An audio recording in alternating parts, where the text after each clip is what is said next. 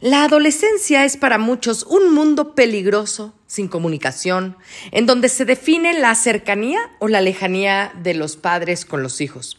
Se podría decir que es la rendición del puesto de madre o de padre, porque sobrepasa fácilmente la paciencia. Hablemos de la comunicación con la adolescencia desde la grafología. Nadie dijo nunca que quería un hijo con reflujo, que fuera bueno para los berrinches y que siempre soñaron con tener un adolescente que les voltee los ojos y te azote las puertas. Todos incursionamos en esta aventura de ser padres diciendo, a mí no me va a pasar. Y lo cierto es que a todos nos sobrepasa en algún momento. No nacemos sabiendo ser padres, pero hay técnicas que te enseñan a resolver muchas dudas y son mucho más eficientes que los consejos de la suegra. Bienvenidos al podcast de Academia para Padres. Caminaremos en las diferentes etapas del desarrollo primario de estas pequeñas personitas para ayudarte a crear este ambiente libre de caos y con estructura y hacer que las cosas pasen. ¿Estás listo? ¡Comenzamos! Me gusta trabajar con los más latos, con los adolescentes. No sabes cómo me llenan del corazón de amor, cómo me llenan de ternura, porque, pues sí, o sea, sí, la verdad es que los adolescentes son el resultado de malas decisiones o malos o, de varios problemas que tuvieron dentro de la infancia, dentro del primer y segundo septenio sobre todo, en donde pues no pudimos manejarlos correctamente. Y fíjate que, que pues ah, yo lo vuelvo a decir porque sí hay gente que dice que pues nadie nos enseña a ser padres, pero sí, sí existe. Sí existe la manera de aprender, sí existe la manera de ser mejor papá, de sacar tu sabiduría parental, de poder tomar decisiones saludables para tu entorno, para tu comunidad, para tu familia y ayudarles a estas pequeñas personitas a crecer de la manera más saludable para que cuando sean adultos puedan llegar a ser adultos funcionales y sin tanto trauma como nosotros, de veras, a nosotros nos tocó con la chancla. Y la verdad es que tenerte aquí para que nos ayudes a ver más allá de lo, más allá de lo evidente, como decían las caricaturas, y poder detectar ciertas eh, conductas, eh, pues sí, tal vez conductas asociales también o antisociales, o conductas eh, peligrosas, conductas depresivas, ¿no? Porque en esta, en esta etapa de la adolescencia hay muchas cosas que pasan. Nos enamoramos, nos desenamoramos, cortamos con el amor de nuestra vida, según nosotros, pero también con nuestras amistades de la infancia, eh, empezamos a tener estas rebeldías naturales con nuestros padres, eh, tenemos ganas de que nos tomen en cuenta como seres humanos, pero nosotros tenemos que estar, bueno, los adolescentes nos hallamos. este, encajonados para caer, quedar y caber perfectamente en la sociedad en donde esperan nuestros, nuestros padres, nuestros maestros, la sociedad completa. Y, y nos vemos coartados en muchas decisiones, hay que tomar las mejores. Y para eso, para eso estamos con María, para que nos explique de la parte grafológica, cómo podemos entender a nuestro adolescente, qué nos está diciendo nuestro adolescente, tal vez con el dibujo, tal vez si son de estos adolescentes, porque luego hablamos de que en las clases anteriores, de que hay una edad en la que dejan de dibujar, pero en la adolescencia ya de 15, 16 años, de repente tienen sus diarios o de repente empiezan a dibujar, empiezan los cómics, empiezan a desarrollar. Bueno, por ejemplo, mi hija le encanta dibujar ojos y labios. Ella tiene ojos, ok, pero le encanta dibujar ojos y labios y pinta hermoso desde chiquitita, le encanta desarrollar entre cosas o sea, es muy plástica, ¿no? Es muy, le gusta mucho las artes plásticas, le va a ir espectacular en las clases de dibujo de la escuela, que todavía tienen clases de dibujo en escuela y de pintura. Bueno, saca puro 10 y es, es, la hora de la semana, porque además, pobrecita, nada tiene una hora de eso, de artes plásticas, pero la disfruta muchísimo. Ella ya tiene, ya va a cumplir 13 años y justo quiero que nos diga qué onda con los adolescentes, cómo podemos ver a los adolescentes de una manera grafológica. Sí, evidente, o, como bien lo decías, tiene que ser ya, por su escritura. El adolescente ya no se halla como niño, todavía no se encuentra como adulto, incluso lo quiere hacer sí, pero los adultos le decimos, no, tú estás chiquito, tú vete para allá, todavía ni entiendes, son temas de adulto. Y es arrancar por ahí, por entender al adolescente, es la peor etapa hormonal. No va a haber momento más desajustado para hombres y mujeres que en la adolescencia. En la adolescencia termina de cerrarse incluso la mollera, el cerebro, hay una sacudida total donde dices, bueno, empiezo a generar esta hormona de la responsabilidad, cosas que antes no me daban miedo, que me valían, iban y venían y no pasaba nada, hoy me empiezan a hacer ruido y a decir, ay, entonces si lo hago y me critican, si lo hago y me ven feo, no hay peor crisis que la crisis de, identidad del adolescente. Nunca jamás vamos a volver a sufrir igual. ¿Y qué ocurre alrededor? Que lo minimizamos, lo hacemos poquito. Ay, cortaste con el novio, pero al rato vas a conocer a otro. ¿Y qué? Hoy, a mis 15 años, era el amor de mi vida. Entonces hay que empezar por ahí, por reconocer que están bien. cuando arrancó la, la pandemia, tenía unos 15 años en puerta, una, la, hermana de una muy buena amiga, que al final sus 15 años eran en abril, en marzo de la pandemia se cerraron todas las actividades. La niña estaba súper triste por sus 15 años y es día en que esta buena amiga se sigue burlando de ella y dice, ay, ya mejor te vamos a hacer los 18 años. hacemos poca la importancia que tiene y yo es que para ella hoy es la vida que no pudo tener una fiesta, que no lo celebró, que no salió de la secundaria, entró a la preparatoria y no hubo una graduación. No podemos hacer chiquitos esos problemas de adolescente. Cuando ya no les hago caso es cuando tengo 30 años y me comporto como tal. Ahí sí digo, aguas, algo es, algo es incongruente. De jóvenes es súper normal. Hay que buscar respetar ese espacio, respetar esa etapa, recordar también que pasamos por ahí y esa hacernos más sensibles hacia esta circunstancia. Bien, lo decías, puede ser que empiecen a escribir. Los voy a empezar a leer grafológicamente mejor por sus letras. Puede ser incluso que ya estén pensando en una firma, entonces también reconocer la escritura es un yo íntimo, es un yo privado, es un yo que le enseño a pocas personas y la firma es un yo social y un yo laboral un yo que quiero que vean de mí. A los 15 años ya quiero preparar un yo que vean de mí, ya quiero que me conozcan como ese adulto, como el señor Salazar, como el señor Wong, ya le estoy poniendo ese, ese peso de autoridad. Puede ser que diga, oye, ¿ya has pensado cómo vas a hacer tu firma? Es un tema que les encanta y dicen, no, pero fíjate que vi la firma de alguien más y ahí los empiezo a, los empiezo a jalar. También hay que tener eh, una magia con los adolescentes. No cualquiera hace ese clic. Hay quien dice, no, yo con adolescentes no voy a convivir, me caen mal, no los entiendo, no les tengo paciencia, pero si hay alguien, si hay una Emily que dice, yo quiero trabajar con ellos, ellos a mí me llenan de energía y hacemos un clic rápidamente, que sea por ahí. Vamos a ver tu escritura, vamos a ver tu firma y tomar muy en cuenta el adulto cambia su escritura, eh, que sea notable aproximadamente a los seis meses, un año.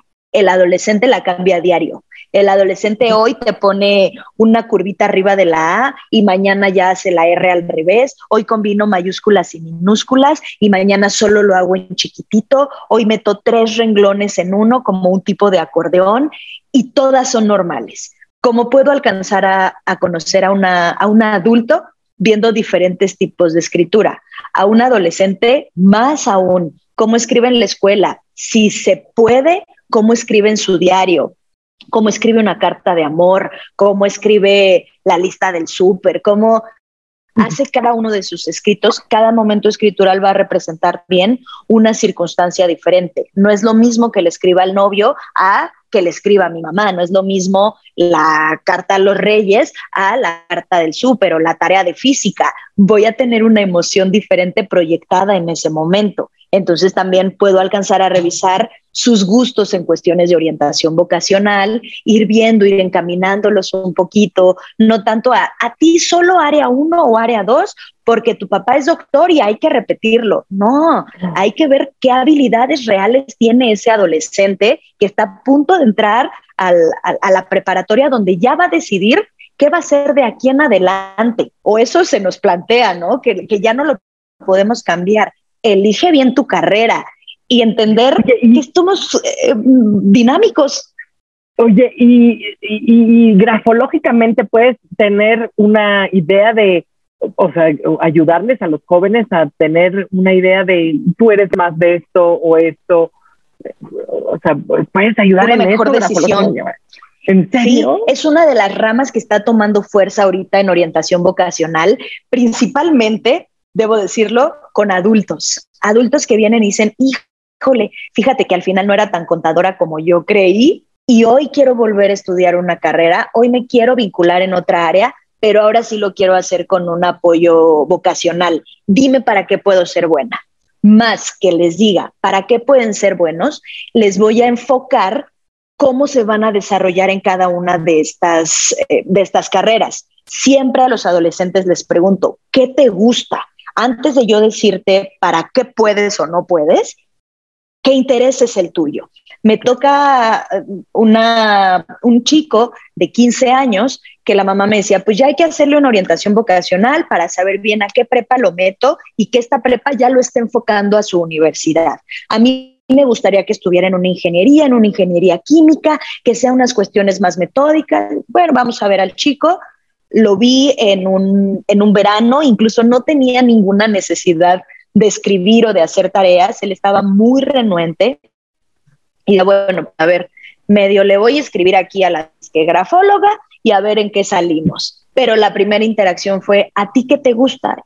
Pues a mí me gusta la música, pero mi mamá quiere una ingeniería ok, con la música lo revisamos dentro de la música con tus habilidades y dejando la verdad un poquito de lado esta intención de los papás de qué quiero que yo estudie, es como músico con estas características de letra pequeña, letra muy vertical, de una letra con mucho control, puede ser un muy buen ingeniero musical. No tienes las características hoy de ser un músico de escenario, porque veo aquí que eres más introvertido, que eres muy controlado, que incluso convivir con mucha gente te abruma. Entonces no te voy a ir a meter a cantar al bar ni al Auditorio Nacional porque son muchos los que pueden estar jalando tu energía. Reconocer que el extrovertido vive para afuera y el introvertido vive cuidando su propia energía.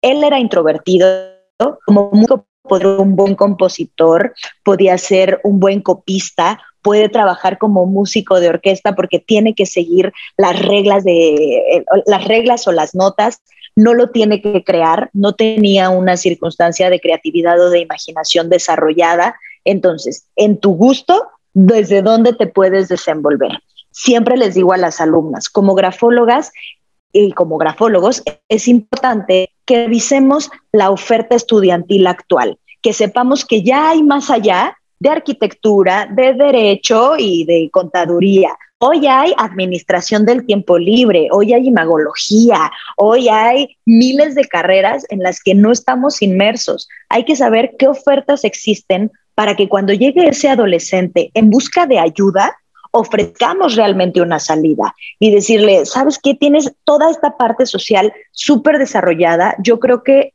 eh, en una carrera que contenga área 3, publicidad, mercadotecnia, ciencias de la comunicación, te puedes sentir muy cómodo y desenvolverte con mayor fluidez. O eh, te veo muy técnico, te gusta la minucia, eres muy cuidadoso de todos los detalles, disfrutas la, la agenda, el horario, la metodología, vete a área a uno y, que no sea ahora tan tendencioso de en mi prueba puse que me gustaban los animales y, ah, pues vete a veterinaria. Pues tal vez me das con la sangre o no tengo esa empatía con el animal.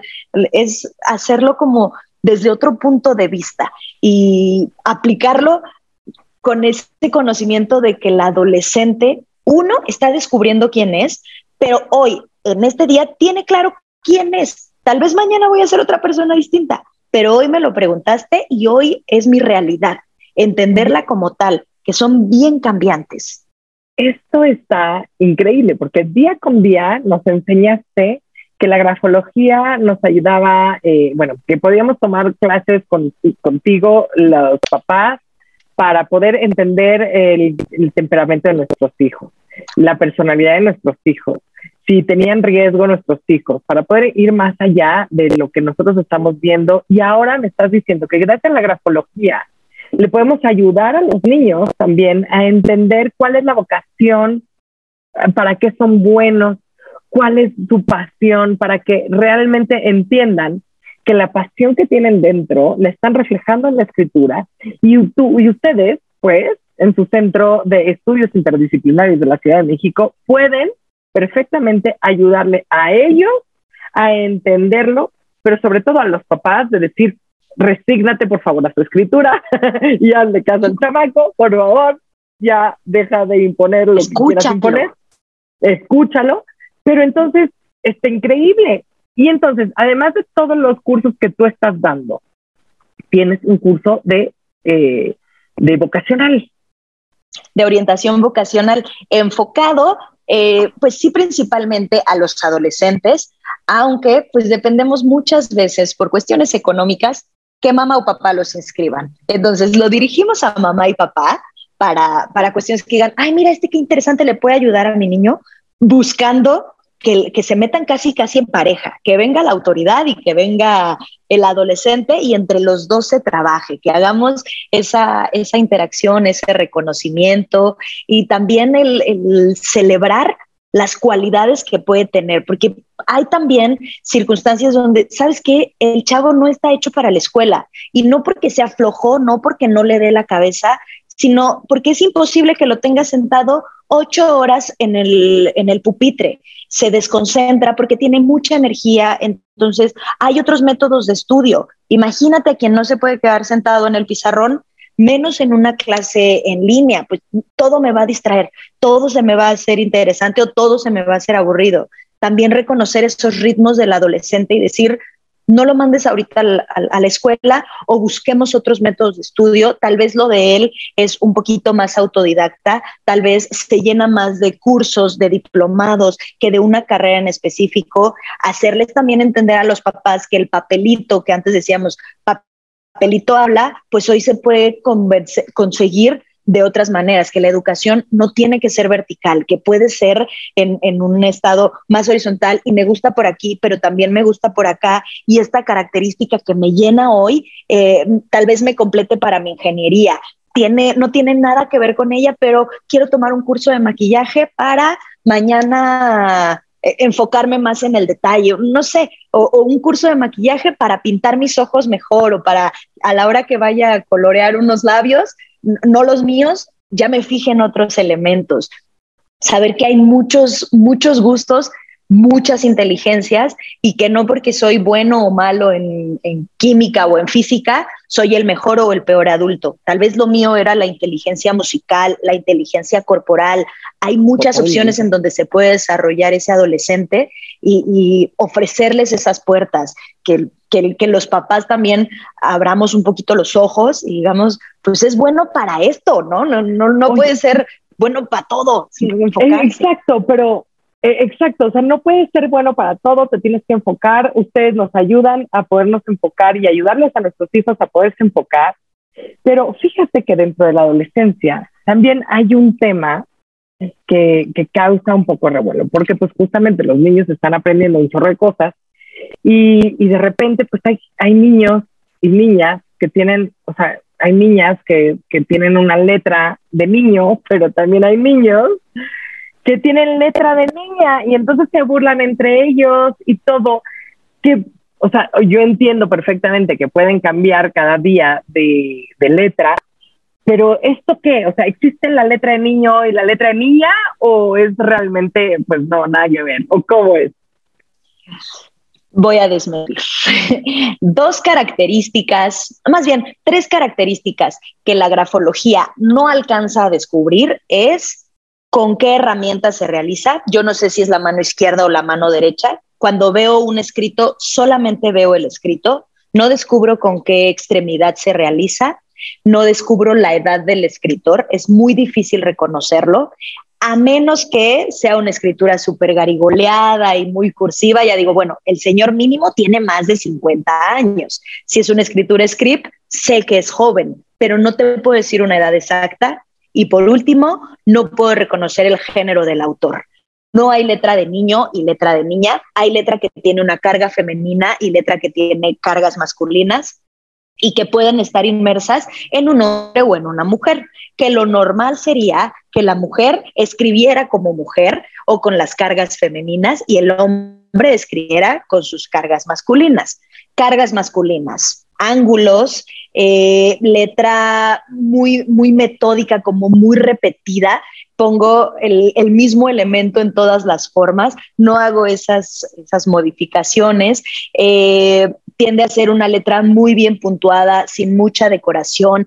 Tengo que revisar también la presión. La presión masculina tiende a ser más, más pesada, más presente, pero además de todo me tendría que meter con lupa para ver la orilla de cada trazo, mientras que una escritura femenina tiende a tener muchas curvas, curvas y además de todo redondeces. Todo lo que sea bolita que sean muchas bolitas en el escrito, van a ser eh, escrituras más femeninas. La escritura femenina tiende a inclinarse ligeramente hacia enfrente por el interés social y emocional que, que, tiene la característica o la figura femenina. La escritura femenina junta mucho la letra porque apapacha, quiere tenerlos a todos muy juntitos, mientras que la masculina dice, aquí empiezo yo y aquí acabo, soy muy respetuoso de mi espacio privado y, la parte femenina tiende a ser más invasiva, más, más melosa y son características tener cualquier persona, necesariamente el hombre, las de hombre y las de la mujer, mujer. En la adolescencia, que sí decimos, ay, es que este niño, y es una característica horrible que me dice, yo creo que es gay, porque mira, escribe como niña, y aguas, o sea, no le podemos decir eso a ninguna persona, menos a un adolescente. Y no porque sea o no sea, sino porque ya lo estás calificando. Es una letra que tal vez le gustó.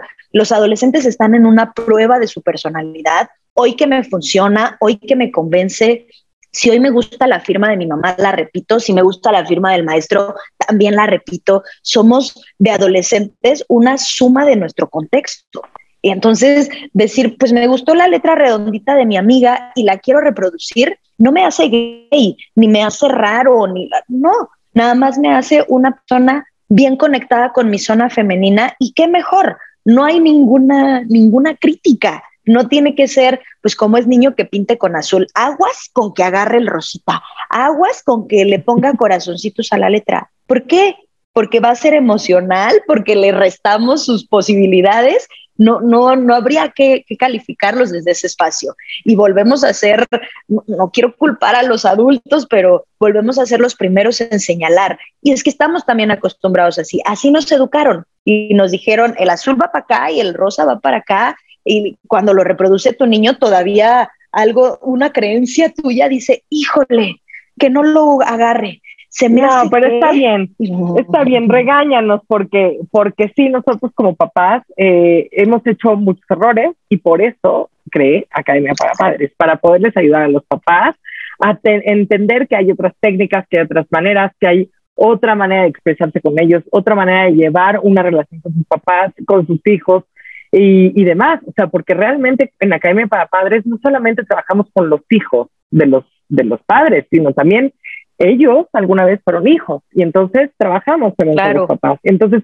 es, es un trabajo muy bonito y la verdad, María, te quiero agradecer infinitamente para habernos regalado esta serie divina de la grafología para podernos dar esta herramienta adicional a todo lo que ya tenemos, esta, eh, esta posibilidad de aprender con ustedes con el Centro de Estudios Interdisciplinares de la Ciudad de México y lograr detectar situaciones de nuestros hijos que puedan llamarnos la atención para poderlos tratar, cambiar, corregir, porque acuérdense que los papás somos los guías, somos los que necesitamos educar, a formar, ayudarles a formar a los niños, este, pues su, su carácter, su futuro y su caminito y para ayudarlos a ser adultos responsables, autosuficientes y funcionales para cuando sean grandes María, ha sido un placer. Muchísimas gracias por todo esto. Sigo encantada. Muchas gracias a ti por, por la comunicación, eh, literalmente por atrever a mandar ese correo y decir, pues vamos a ver de qué se trata y cómo, cómo podemos vincularnos. Es bien bonita tu labor de, del desarrollo de la escuela para padres y buscar ese avance. Lo comparto. Gracias por, por invitarme, por compartirlo y aquí estamos para las que necesites. Ahí tenemos este espacio, sí, de grafología, sin embargo, el Centro de Estudios Interdisciplinarios trata desde el tema emocional grafológico, un tema más técnico de la grafoscopía, interpretación facial, también ahí con niños, adolescentes y adultos, eh, identificar los rasgos faciales y cuáles pueden ser nuestros hábitos emocionales. No hay una terapia facial, pero sí hay trampitas que podemos utilizar. La comunicación no verbal, más allá de tratar de conquistar, vender o incluso una detección de mentiras, saber qué estamos diciendo con nuestro cuerpo, eh, qué comunicación tenemos de nosotros hacia nosotros y en el espacio de estilo personalidad de imagen es una disciplina nueva que estamos eh, integrando a la familia del Centro de Estudios Interdisciplinarios. Lo vemos desde todas las bases del estilo universal de los tipos de cuerpo, tipos de rostro, tus mejores accesorios. Sin embargo, siempre buscamos respetar la esencia de cada uno. ¿Qué cuerpo tengo? ¿Qué está comunicando mi cuerpo? ¿Por qué tengo este cuerpo sin buscar el, híjole, es que el cuerpo femenino siempre va a ser el de 8, siempre va a ser el curvilíneo, hay que cambiarlo. No, si yo me quiero vestir hoy para mi cuerpo de triángulo invertido, ¿qué tiene? ¿No te gusta a ti? No te lo pongas. Yo sé lo que significa, yo sé por qué quiero retar en más. Y es siempre respetando la esencia de cada uno Todas las disciplinas contienen su diplomado, sus talleres y sus masterclass. Ahí les, les vamos a mandar también toda la información para que puedan consultarnos en la página de internet, para que estén a pendiente en redes sociales y vamos a estar más que felices de volver a convivir, de volver a encontrarnos en esta escuela para padres. Pues me encanta. Muchísimas gracias, María. Te dejo un beso enorme. Muchas gracias por comenzar con tu camino al cambio. No dejes de compartir este canal para ayudar a los demás en su educación parental y su sanación propia. Me puedes encontrar en Facebook, Instagram y YouTube como emilyc.daumas y Academia para Padres. Únete a la comunidad para estar más cerca y poder complementar tu camino al orden y la estructura. Hasta la próxima.